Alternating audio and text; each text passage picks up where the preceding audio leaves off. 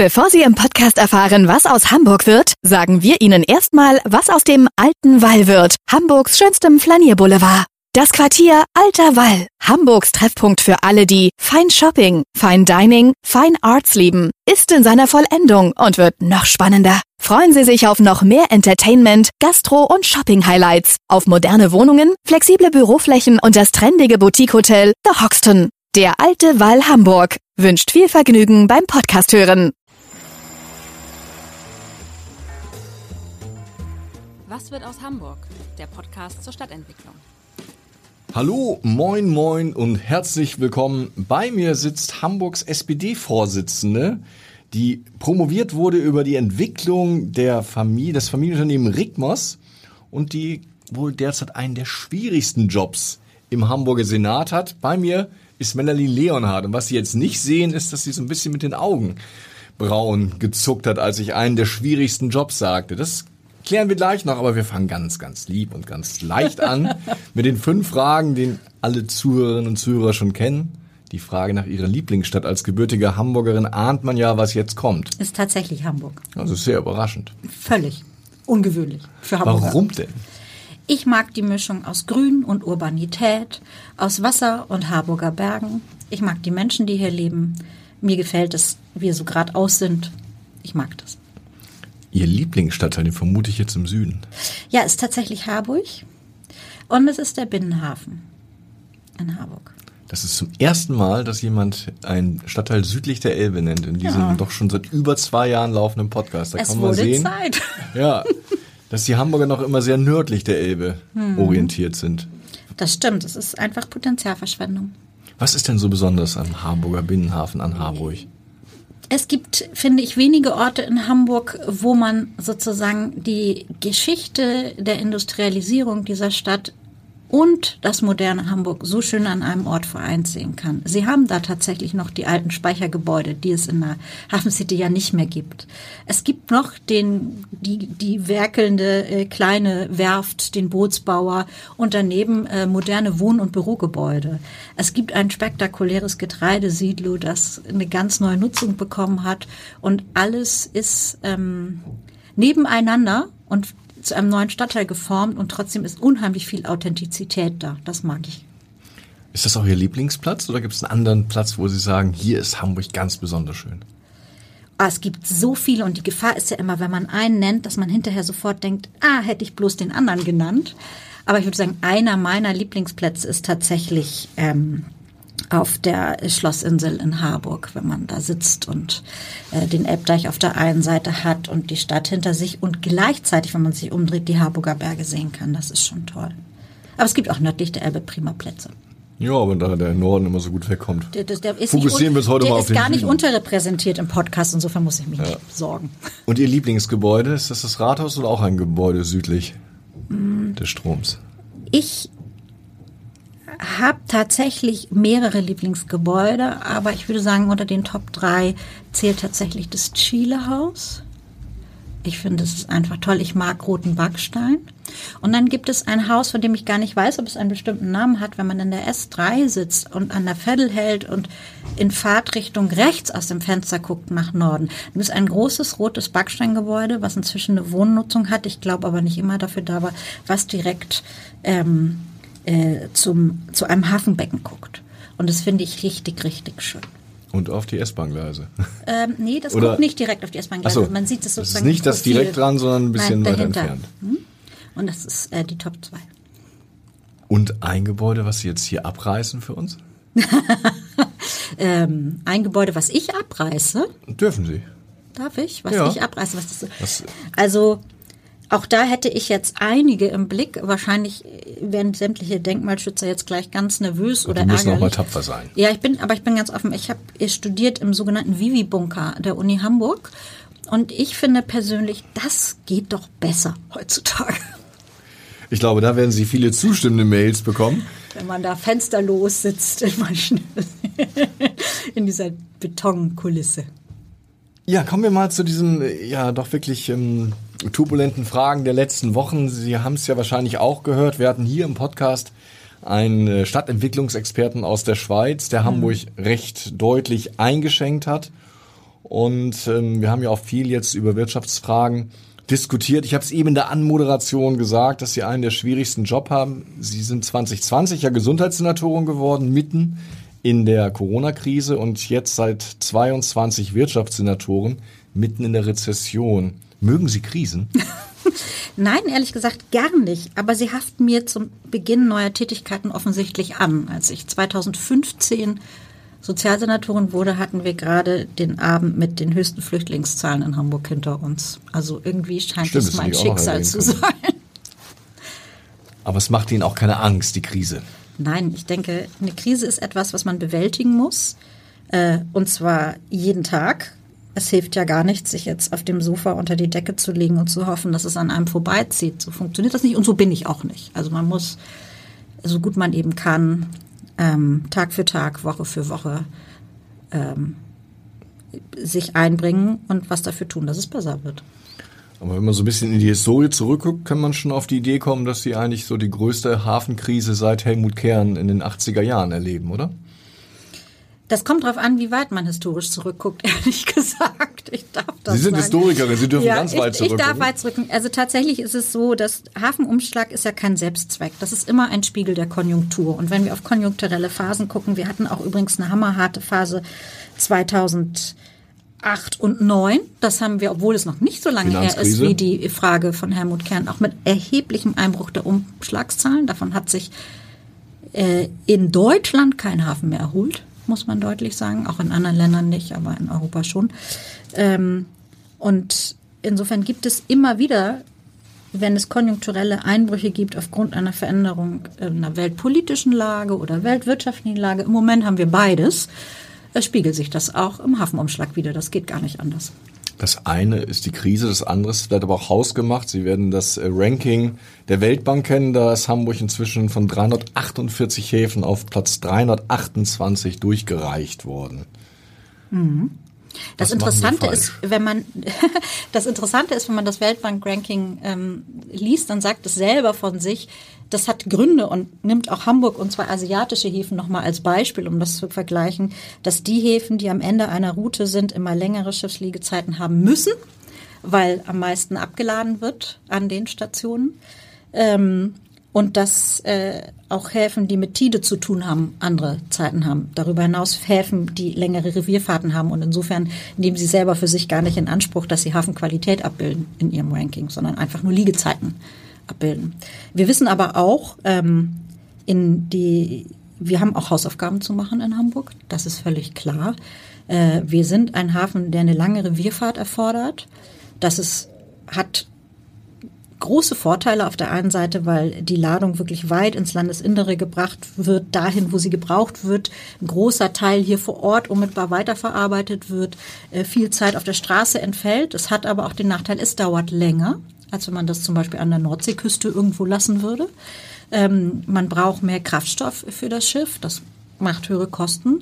Und da ist man als Hafen gut aufgestellt, wenn man äh, seine Performance, also die Leistungsfähigkeit der Hafenumschlagsbetriebe, äh, unserer Hafenverwaltung als Stadt und vieles andere im Blick behält und stetig verbessert. Und da wissen wir, dass wir Hausaufgaben haben. Der vorhin schon zitierte Stadtentwicklungsexperte wirft Hamburg ja so ein bisschen vor, dass ähm, in der Realität der Hafen für die Stadt eine viel geringere Rolle spielt, als man in den Köpfen annimmt. Laufen wir gerade vielleicht aber auch ein bisschen Gefahr, dass wir den Hafen kleiner machen, als er eigentlich für die Stadt ist? Meine Auffassung ist das, muss ich sagen, ähm, weil nochmal, Hafenumschlag ist kein Selbstzweck. Da werden gehandelte Waren transportiert, abgefertigt nach Hamburg rein, nach Deutschland rein und von Hamburg aus Deutschland heraus transportiert. Das heißt, da sind Industrieprodukte drin, da sind Halbfertigwaren drin, da sind auch Rohstoffe drin, sozusagen. Und die werden ja benötigt für unheimlich viel, unter anderem für die Industrie in Hamburg. Da arbeiten auch Menschen. Und die Unternehmen lohnen sich in Hamburg am Standort trotz unserer vergleichsweise hohen äh, Grundstückspreise, trotz unserer vergleichsweise hohen Arbeitskosten, trotz all der verkehrlichen Dinge, die ja jeder Hamburger und jede Hamburgerin kennt. Ähm, deswegen, weil der Transport der zu verarbeiteten Waren direkt über den Hafen passieren kann und zwar im großen Maßstab. Deswegen hängt am Hafen viel mehr dran als der Hafen selber. Und ich fände es wichtig, dass man sich das stärker bewusst macht. Wie viele Jobs hängen denn am Hafen? Es gab ja früher immer diese etwas fabulöse Zahl von über 140.000 Ja, ich würde sagen, Jobs. wir sind, wir sind bei weiterhin über 100.000. Ähm, das sind nicht nur übrigens Mitarbeiter von Hafenbetrieben im engeren Sinne. Dazu zählen auch zum Auch Beispiel die die, Beschäftigten. Ja, genau, und die Imbissbude im Hafen. Dazu zählen auch die Beschäftigten der Logistikunternehmen. Also ein, äh, da lohnt sich immer ein Gespräch zum Beispiel mit dem Verein Hamburger Spediteure, äh, die da sicher organisiert haben. Dazu zählen Mitarbeiterinnen und Mitarbeiter der Industrieunternehmen, die im Hafen angesiedelt sind, mit dem Umschlag eigentlich gar nichts zu tun haben, aber ihre Waren direkt sozusagen über die Elbe äh, bekommen. Da ist zum Beispiel die, die saatenverarbeitende Industrie zu nennen. Die hat viele Beschäftigte. Dazu zählen Mitarbeiterinnen und Mitarbeiter von den Verpackungsunternehmen, die in unmittelbarer Hafennähe sind und viele, viele mehr. Und äh, deswegen finde ich es immer unterbelichtet und muss auch zugeben, manchmal ärgere ich mich auch ein bisschen darüber, wenn Leute was über Wertschöpfung beim Containerumschlag sagen und nur den Transport des Containers vom Schiff auf die Kaikante im engeren Sinne betrachten und sagen, oh, das bringt ja gar nicht mehr so viel wie früher. Das ist einfach zu wenig. Da gibt es natürlich das schöne Argument, aus Containern kommen Waren, aus Flugzeugen Menschen. Und um die geht es, die eine aufstrebende Stadt Genau. haben muss. Und ich ähm, finde, es, es gibt ein sehr schönes Beispiel, wo oder anhand dessen man das noch mal ein bisschen plastischer erklären kann. Das hat mir selber auch noch mal stark geholfen, das einzuordnen. Was ich selber nicht gewusst habe und auch für viele andere immer überraschend ist, Deutschland ist weltweit der zweitgrößte Kaffeeimporteur nach den USA. Wir sind sogar der, an Platz sechs der größten Kaffeeexporteure. Und jetzt fragt man sich, wie kommt das? Weil Kaffee ja erwiesenermaßen Wächst hier nicht in den Harburger Bergen. Äh, nicht in den Harburger Bergen und auch nicht in Bergedorf, in den Vier- und Marschlanden äh, geerntet wird. Und es liegt einfach daran, dass der per Schiff im großen Stil über Hamburg nach Deutschland eingeführt wird, hier unmittelbar bei den Röstereien weiterverarbeitet wird und dann jeden Morgen bis nach Österreich und Tschechien auf den Frühstückstischen landen. Und diese Wege kann man genau nachvollziehen. Und das zählt zur Wertschöpfung dazu. Hamburg übernimmt wie Bremen und auch Wilhelmshaven äh, eine wichtige Aufgabe bei der Versorgung der deutschen Bevölkerung. Insofern kann man bei jeder Tasse Kaffee morgens ähm, einen kleinen, ganz, ganz kurzen Gedanken an den Hamburger Hafen verschwenden. Über Jahrzehnte war ja der Hafen der Hamburger Stolz. Jetzt in den letzten Jahren merkt man mehr und mehr, dass es viele Menschen gibt, die den Hafen am liebsten für andere Möglichkeiten neu nutzen würden. Hat der Hafen seine Lobby verloren? Ja, oder die Lobby ist sehr still geworden. Oder wir sind womöglich auch faktisch weniger Wenn das Herr geworden. Bons hört. Ja, wir, äh, Herr Bons und ich reichen aber nicht. ähm, weil es ist vielen Menschen selbstverständlich geworden, dass die Dinge immer da sind, wie sie da sind. Und dafür gab es meines Erachtens nach vor 20, 30 Jahren noch ein höheres Verständnis, als auch nicht alles immer zu allen Jahreszeiten auch nicht in Deutschland verfügbar war. Ähm, ich selber habe als Kind erlebt, dass man zum Beispiel sich immer gefreut hat auf die Mandarinen auf dem Weihnachtsmarkt. Weil die nicht immer oder nur für sehr, sehr viel Geld das ganze Jahr zu haben waren. Das hat sich radikal verändert. Und es hat bei manchen Menschen ausgelöst, dass es selbstverständlich ist, dass es hier bei uns zu sehr, sehr anständigen Preisen zu bekommen ist, immer noch. Gemessen daran, wo die Sachen angepflanzt werden, was das bedarf, wie teuer der Transport eigentlich ist. Und diese Selbstverständlichkeit, die greift in urbanen Räumen immer mehr Platz, auch in Hamburg. Und ich hatte ein bisschen die Hoffnung, dass über die Corona-Krise und leere Regale auch deutlich würde, welche Rolle eigentlich die Logistik in unserer Wirtschaft hat und welche Rolle die Seehäfen haben müssten. Ähm, das war vielen dann über Monate bewusst, es ist aber wieder ein bisschen im Dunkeln verschwunden und es ist auch meine Aufgabe, mit dafür zu sorgen, dass das wieder ins Hellfeld kommt. Das ist auch die Bedeutung des Hafens. Täuscht der Eindruck, dass dieses äh, Bewusstsein auch im Hamburger Senat nicht bei allen so richtig ausgeprägt ist? Ja, wir sind ja alle unterschiedlich als Senatoren und Senatoren, das müssen wir auch, aber Sie können sich ganz sicher sein. Sobald ich das Gefühl habe, dass ähm, das nicht ganz bewusst ist, äh, schweige ich nicht. Werden wir doch mal konkret, weil die Hala ist ja ein Unternehmen, das gehört uns ja allen. Fast 70 Prozent der Anteile liegen bei der Stadt. Damit sage ich mal vereinfachend bei uns allen. Wenn wir so sehen, der Kurs an der Börse, ich habe vorhin mal aktuell nachgeschlagen, dieser Anteil, von dem ich eben sprach, der ist heute noch 500 Millionen und ein Kaffee mehr wert. Es waren mal mehr als drei Milliarden. Das ist ja also auch Ja. wirklich ein, ein Vermögen, was schwindet. Ja, auch hier äh, kommt äh, deutlich zum Tragen, es hat sich was getan in der Welt. Als die Hale-Aktie an die Börse kam, war ihr Ausgabewert, glaube ich, bei bald 60 Euro mhm. oder so in dem Dreh. Ähm, man hat ja damals von der berühmten Hala-Milliarde gesprochen, die Hamburg jetzt hat und immer haben würde. Und ein Jahr später kam die Wirtschaftskrise und dann war sie nur noch die Hälfte wert. So viel übrigens zu konjunkturellen Schwankungen. Und ähm, mit der Wirtschaftskrise 2008, 2009 gab es globale Einschnitte in der Wettbewerbsfähigkeit der deutschen Häfen von denen wir uns bis heute nicht erholt haben, muss man auch deutlich sagen. Wenn man sich den Hafenumschlag in Hamburg anguckt, dann gibt es einen Abknickpunkt, der ist 2008 und 2009. Und ab dann gab es eigentlich kein Zurück mehr. Was ist passiert? Äh, insbesondere die Niederländer haben erheblich in ihre Häfen investiert und zwar national. Maßflagte ist gebaut worden. Und wir haben 2008, 2009, das wird immer vergessen, auf der Kundenseite eine erhebliche Konzentration erlebt. Es gab wahnsinnig viele Fusionen, zunächst nur bei den Tonnage-Suppliern, also bei den Charterreedereien, dann aber bei den Linienreedereien. Und mit der Konzentration und der Schiffsgrößenentwicklung, ähm, die, die anderen Häfen der West Range, das sind für die, die das nicht jeden Tag hören, äh, Antwerpen und Rotterdam im Wesentlichen, ähm, zugelegt und wir äh, wir meint Deutschland, nicht nur Hamburg, ein bisschen verloren. Trotz allem sind wir aber in der ganzen Zeit über alle Krisen hinweg relativ stabil bei einem Umsatzvolumen von 8 Millionen TEU geblieben und mehr. Im Massengutbereich sogar stark gewachsen. Massengut meint Saaten, meint Erze, meint Kohle, meint auch flüssiges Massengut. Und das zeigt, der Hafen hat womöglich nicht die Perspektive The Only Way is Up, so wie man sich das 2008 äh, in dieser total überhitzten wirtschaftlichen Situation vorgestellt hat. Aber er hat eine relevante Bedeutung für die deutsche Versorgung und Hamburg tatsächlich auch mit weitem Abstand gegenüber den anderen deutschen Häfen. Und da darf man nicht so tun, als sei das egal. Vor 20 Jahren konnten wir in Hamburg vor Kraft kaum laufen. Inzwischen muss man schon die Frage stellen, ob nicht eine nationale Hafenstrategie und eine engere Verzahnung mit Bremen, Bremerhaven, Cuxhaven, äh, Wilhelmshaven, nicht Cuxhaven, Wilhelmshaven. Ist auch gut. ja, können wir auch noch. Können wir auch noch Neues Thema. Ja. Ob nicht da eine intensivere Verzahnung nötig ist. Also erstens, ich glaube, eine nationale Hafenstrategie, die diesen Namen auch verdient, ist unabdingbar. Wir sehen, dass wir vor so großen Herausforderungen auch stehen, auch im Aushandeln zum Beispiel von internationalen Handelsabkommen und dem gleichen mehr, dass das eigentlich nur mit einer nationalen Strategie funktionieren kann. Ähm, und wir sehen hohe Investitionsbedarfe, die, die denen bei der Deutschen Bahn und bei den deutschen Autobahnen ja in nichts nachstehen, aber ja von drei Bundesländern, von denen zwei wirklich klein sind, äh, gestemmt werden. Und deswegen, klar, wir brauchen da eine bessere Verzahnung und ja, auch eine Zusammenarbeit. Äh, gerade gestern saßen wir alle zusammen. Äh, mit Bremen und Wilhelmshaven ist absolut angezeigt. Man darf sich nur an einer Stelle nichts vormachen. Ladung folgt nicht politischen Restriktionen, sondern sie folgt dahin, wo der Kunde sitzt und der Räder sie hinbringen kann. Und da wird Hamburg einfach weiterhin eine Rolle spielen.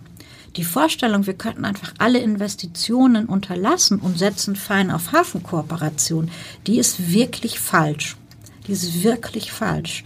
Weil es wird uns nicht davon entbinden, dafür zu sorgen, dass wir die Wasserwege so instand haben, dass zum Beispiel die Saatenfrachter zu großen Ölmühlen kommen, die wir hier haben, die übrigens Dinge produzieren, die wir alle gern täglich benutzen möchten.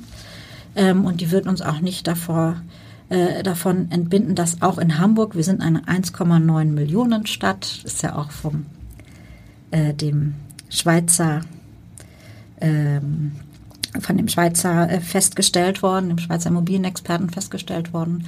Ähm, die Metropolregion hat noch viel mehr Einwohnerinnen und Einwohner es wird immer einen großen Anteil von Waren geben, die hierher wollen und die für die Kunden nicht Sinn macht, die in Bremerhaven zu lassen oder gar in Wilhelmshaven, weil entweder drei oder zweieinhalb Stunden Lkw-Fahrt noch dazwischen liegen. Aber ärgert Sie, dass es nicht trotzdem es möglich war, dass also Eurogate und die Hala zusammen stärker zusammenarbeiten, weil die Verhandlungen über ein Zusammengehen wurden ja vertagt. Ja, die wurden vertagt. Da sind ja auch viele Gespräche sehr ernsthaft übrigens von allen Seiten geführt worden, aber dann gibt es manchmal Hindernisse, über die man nicht rüberkommt. Und wenn die nun mal nicht auszuräumen sind, dann heißt das ja in erster Linie nur, es findet jetzt erstmal keine Fusion statt, aber es gibt ja andere Wege der Zusammenarbeit. Und mein Eindruck ist, im Hafen sind diejenigen Akteure, die da jedenfalls nicht nur wirkmächtig und auch tatkräftig sind, alle sehr vernunftbegabt und deswegen wird es auch noch Formen von Zusammenarbeit geben, die man irgendwo sieht.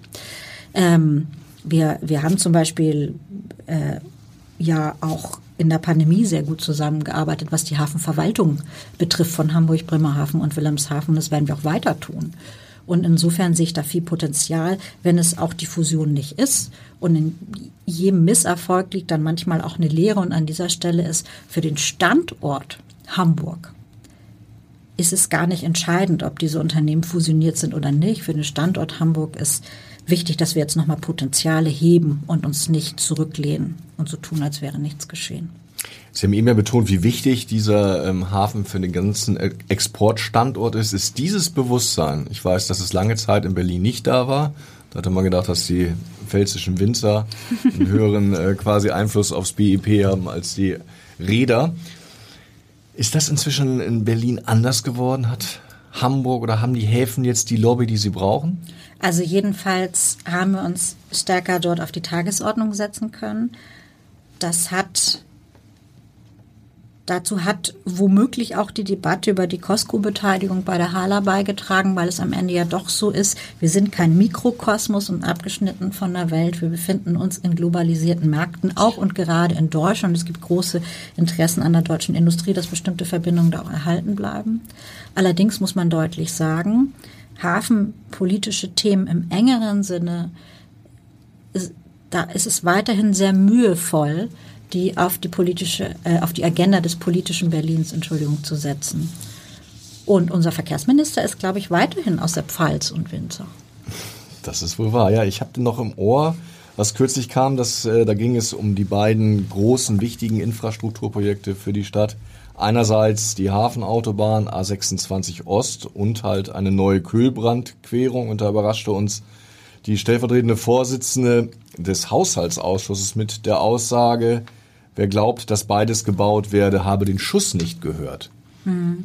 Da äh, hat es ja. geknallt in Hamburg, oder? Ja, da bin ich, äh, da, also einerseits ärgert man sich natürlich, auf der anderen Seite ist man sehr gelassen, weil am Ende äh, kommt es ja darauf an, äh, die Sachen über die Ziellinie zu tragen. Und das ist so ein bisschen ein klassisches Phänomen im politischen Berlin, dass es natürlich auch mal ein bisschen danach gehen muss, dass alle Bundesländer einigermaßen gleich bedient werden, gerade bei Verkehrsinfrastrukturprojekten. Ähm, und da eben nicht im Bewusstsein ist, dass der Hamburger Hafen, dass der Bremerhaven, also ich darf hier für meine Kollegin mitsprechen, ich habe gefragt, dass der Bremerhaven und dass auch Wilhelmshaven eine Rolle für ganz Deutschland spielen. Das ist ja zwar ganz, ganz wesentlich aus der kommunalen Kasse von Hamburg bisher finanziert wird, wenn wir Infrastrukturbedarfe haben, dass aber das ganze Land in Wahrheit davon profitiert und beim Kaffee sprichwörtlich übrigens. Und ähm, das müssen sich die Berliner dann schon auch gefallen lassen, dass wir ihnen das dann mal sehr deutlich sagen. Also beides. Beides. Sie haben im kürzlich im Abendblattgespräch angedeutet, die A26 Ost könnte auch ein bisschen früher fertig werden. Mhm. Zumindest habe ich es so verstanden. Was heißt denn naja, das? Jeden, also es ist so, die ist, wird in diesem Jahrplan festgestellt werden. Dann sind wir an einem Punkt, wo es sozusagen eine, eine, eine äh, Reife hat, dass jetzt dann wirklich ganz konkret Mittel eingeworben werden. Also wir sind sozusagen weit weiter als die Autobahnen, die auf der Liste stehen für die Planungsbeschleunigung. Unsere sind abgeschlossen, sie wird dann Plan festgestellt haben. Da sind also alle Rechtsverfahren beendet. Ähm, und äh, da ich sag mal, diese Autobahn ja schon bis zu den Hamburger Grenzen fertiggestellt ist und man wirklich viel Zeit hatte, den Bau vorzubereiten, sind eigentlich alle Beteiligten zuversichtlich, dass man auch gut vorankommt. Es sind die Grundstücke angekauft worden in der Zeit, die dafür benötigt werden. Es sind wichtige andere Verfahren geklärt worden, sodass zumindest der erste Bauabschnitt bis zur Anbindung zu A7, und es wäre ja schon ein großer Gewinn für Hamburg verkehrspolitisch, ähm, sehr zügig kommen könnte. Also vor 2031, das war, glaube ich, das Jahr, was mal so. Ja, oder jedenfalls mindestens spätestens 2031, was ja bei Straßenbauprojekten äh, schon ein großer Erfolg ist. Wollte ich gerade sagen, heute ist man über jedes Projekt froh, was äh, rechtzeitig fertig wird. Genau. Ne? Ich sage so nur Elbphilharmonie. Ein anderes Projekt, wir müssen da kurz drauf kommen, äh, was Ihnen ja auch viel Freude auch in Ihrem Urlaub gemacht hat, ist die Kühlbrandbrücke. Ja. Da gibt's ja immer mehr Stimmen, die inzwischen den Erhalt und die Sanierung der bestehenden Brücke fordern. Was halten Sie denn davon? Ich will gerne vorab sagen, ich kann verstehen, dass man diese Brücke wunderschön findet. Und sie ist in den letzten 40 Jahren ja auch ganz ohne Zweifel Teil unserer Skyline. Wenn man in Hamburg von, da wird jetzt wahrscheinlich, würden Schweizer Immobilienentwickler jetzt ganz schwer zucken, wenn wir das Wort Skyline in den Mund nehmen, aber geworden. Das ist gar keine Frage. Ich mag die Brücke auch, um das mal deutlich zu sagen. Jetzt ist es aber so, dass das eine Brücke ist, über die jeden Tag 12.000 bis 15.000 Lkw fahren. Das ist eine ziemliche Belastung. Und ausgehend von einer Brückenzustandsuntersuchung im Jahr 2008, die schon damals klar gesagt hat, ihr müsst die Brücke regelmäßig monitoren. Die Studie der TU Harburg, die jetzt ja, die ist quasi ja auch, wieder hervorgezaubert genau, wurde. Aber die sagt schon, diese Studie sagt, die hat 167 Seiten, es lohnt sich die Lektüre, inklusive Zusammenfassung 175. Diese Studie sagt drei Dinge. Die Rampen waren seinerzeit schon in einem sehr schlechten Zustand. Macht da was, liebe Politik.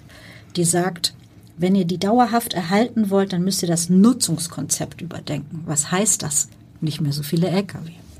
Die sagt, äh, für eine Laufzeit von zwischen 20 bis 50 Jahren, um sich die noch zu erkaufen, das ist eigentlich wirtschaftlich nicht darstellbar und das steht da wortwörtlich drin. Und ähm, sie sagt auch, und das finde ich sehr wichtig, wir befinden uns eine Woche nach dem Jahrestag von Genua, monitort die Brücke alle zwei Jahre. Relevant sind die Ergebnisse, die ihr dann bekommen werdet. Und eine Brückenbeurteilung ist immer der Saldo, nie die Beurteilung ihrer Einzelteile. Und das ist gemacht worden. Und man muss leider sagen, trotz großer Investitionen von über 60 Millionen Euro im Jahr 2016 haben wir uns noch ein bisschen Zeit erkauft. Aber langfristig haben die Brücke und das Gutachten eins gemeinsam, sie sind nicht mehr sehr belastbar.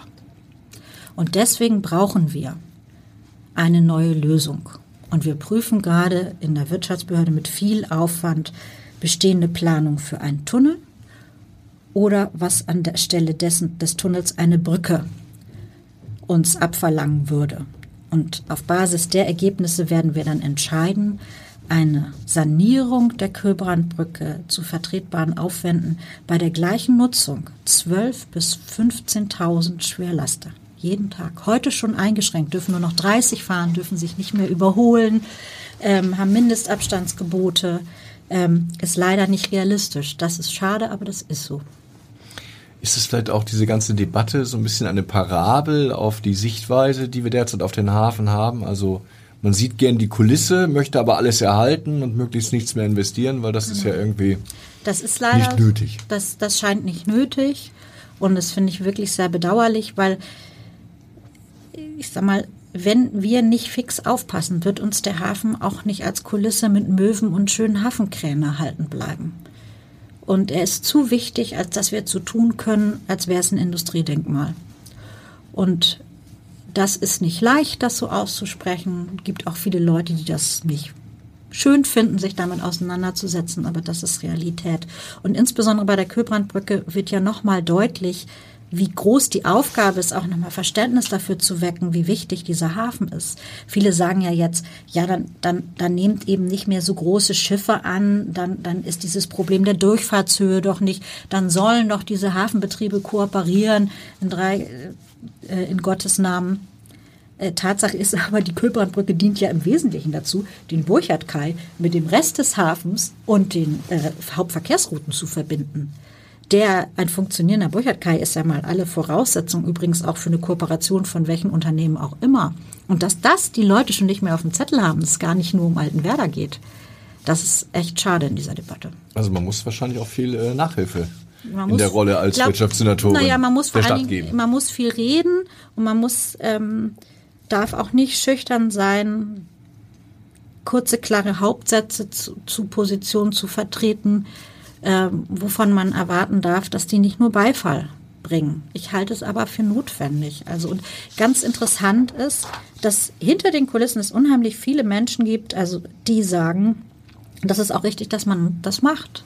Weil wir sind auch ein Stück weit zu selbstgefällig geworden. Wir brauchen eben in der Stadt gut bezahlte Bürojobs und gewerbliche Arbeitsplätze und das haben wir ein bisschen vergessen. Wir brauchen auch die Industrie, ein weiterer wichtiges Standbein unserer Wirtschaft. Auch da schlechte Nachrichten angesichts der hohen Energiepreise. Ein Beispiel ArcelorMittal, die schon gesagt haben, wenn der Industriestrompreis nicht kommt, dann ist die Produktion gefährdet. Ein Teil der Produktion steht schon. Ja, wie geht's der Industrie und wie wichtig ist dieser Industriestrompreis? Also erstens finde ich sehr wichtig, dass man oder ich vertrete sehr klar die Haltung, wir brauchen Industrie in Hamburg und wir wollen sie auch behalten. Das ist mal das Erste. Und das Zweite ist, die Industrie hat im Moment sehr viele Herausforderungen vor der Brust. Ist ja nicht nur der Strompreis, sind steigende Rohstoffkosten, ist das Thema Fachkräfte. Man könnte unendlich sozusagen ähm, die Liste aufmachen. Und hat ja auch mit verändernden globalen Märkten zu tun die USA haben mit dem Inflation Reduction Act ein Subventionsprojekt auf den Weg gebracht, was wirklich einem den Atem raubt. Wie ein Staubsauger auch Investitionen aus Deutschland abzieht. China hat sich ähnlich aufgestellt, Korea hat sich ähnlich aufgestellt. Das merkt auch die deutsche Industrie, nicht nur in Hamburger Hafen, muss man auch deutlich sagen. Und vor diesem Hintergrund, und das finde ich wichtig, dass man das mitsagt, vor diesem Hintergrund halte ich eine neue Strompreisregulatorik, die auch etwas vorsieht für Verbraucher in der Industrie, die viel Strom brauchen, für richtig. Ich wäre auch ganz uneitel, wie man das am Ende nennt, wenn das nicht Industriestrompreis heißt, sondern reduzierte Net Netzentgelte für ähm, äh, kritisch relevante Rohstoffherstellung, auch okay alles gut. Ich glaube, dass wir das brauchen, gerne degressiv gestaltet, weil wenn der Ausbau der erneuerbaren Energien so gut vorankommt, wie er jetzt ambitioniert angefangen worden ist, dann wird sich der Strompreis auch regulieren. Aber im Moment ist das nicht so. Und es geht eben nicht nur um den deutschen Strompreis und was wir in Deutschland so finden und wie wir das so finden, sondern es geht eben um unsere Rolle in der Welt. Und viele andere Länder, übrigens auch innerhalb Europas, subventionieren Strom für die Industrie. Wenn man ein bisschen die Geschichte der Hamburger SPD kennt, weiß man, dass die billige Energie, die gute Versorgung mit Energie eines der Schlüssel war, um Industrie hier nach Hamburg zu holen. Das waren Atomkraftwerke, die man baute, war aber auch das Kohlekraftwerk. Hand aufs Herz, bedauern Sie manchmal, dass wir aus beiden, zumindest aus Moorburg und aus der Atomenergie ausgestiegen sind jetzt so schnell? Nein. Also tatsächlich bei der Atomenergie bedauere ich das gar nicht.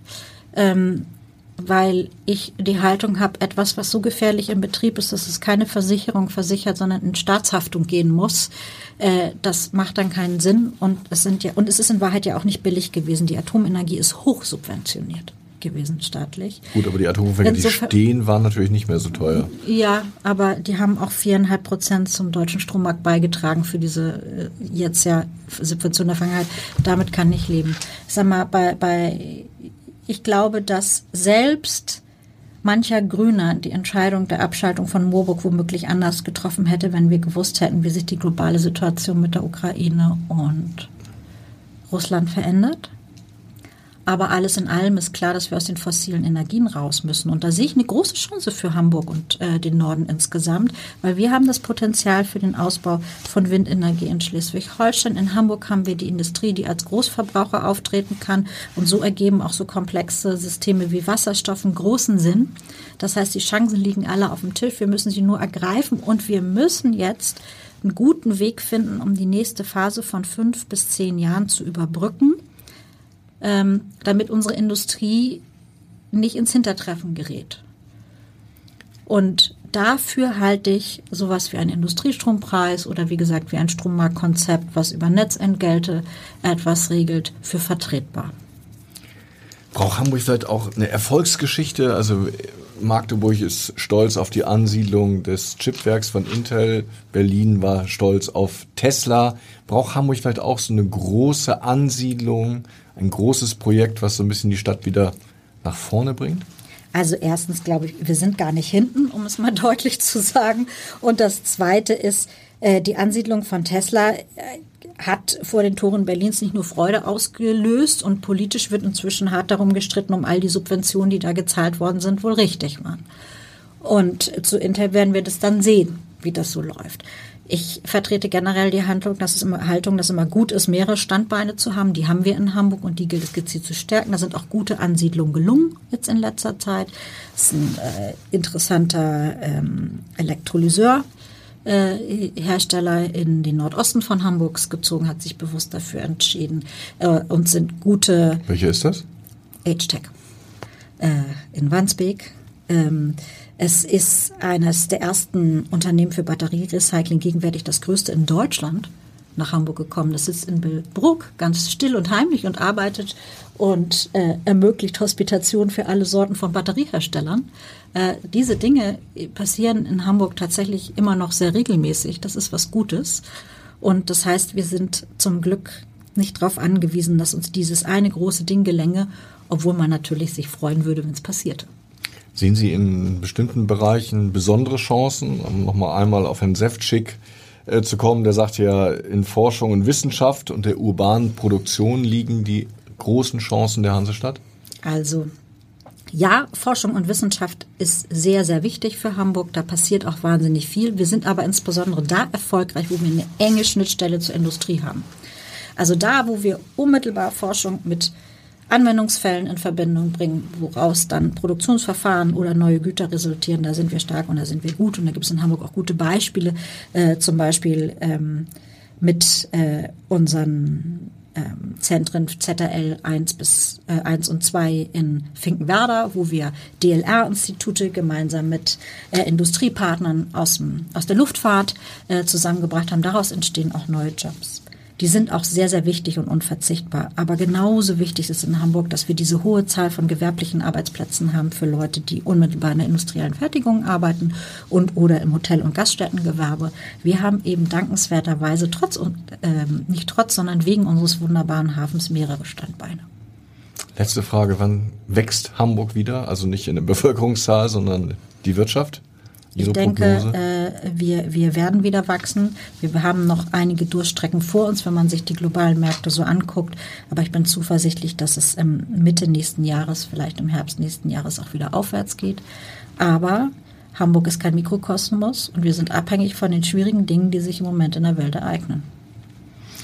Ja, vielen Dank, Frau Senatorin, vielen Dank, Frau Leonhardt. Wir sind gespannt, wohin die Reise geht und werden das natürlich intensiv auch hier im Podcast verfolgen. Vielen Dank.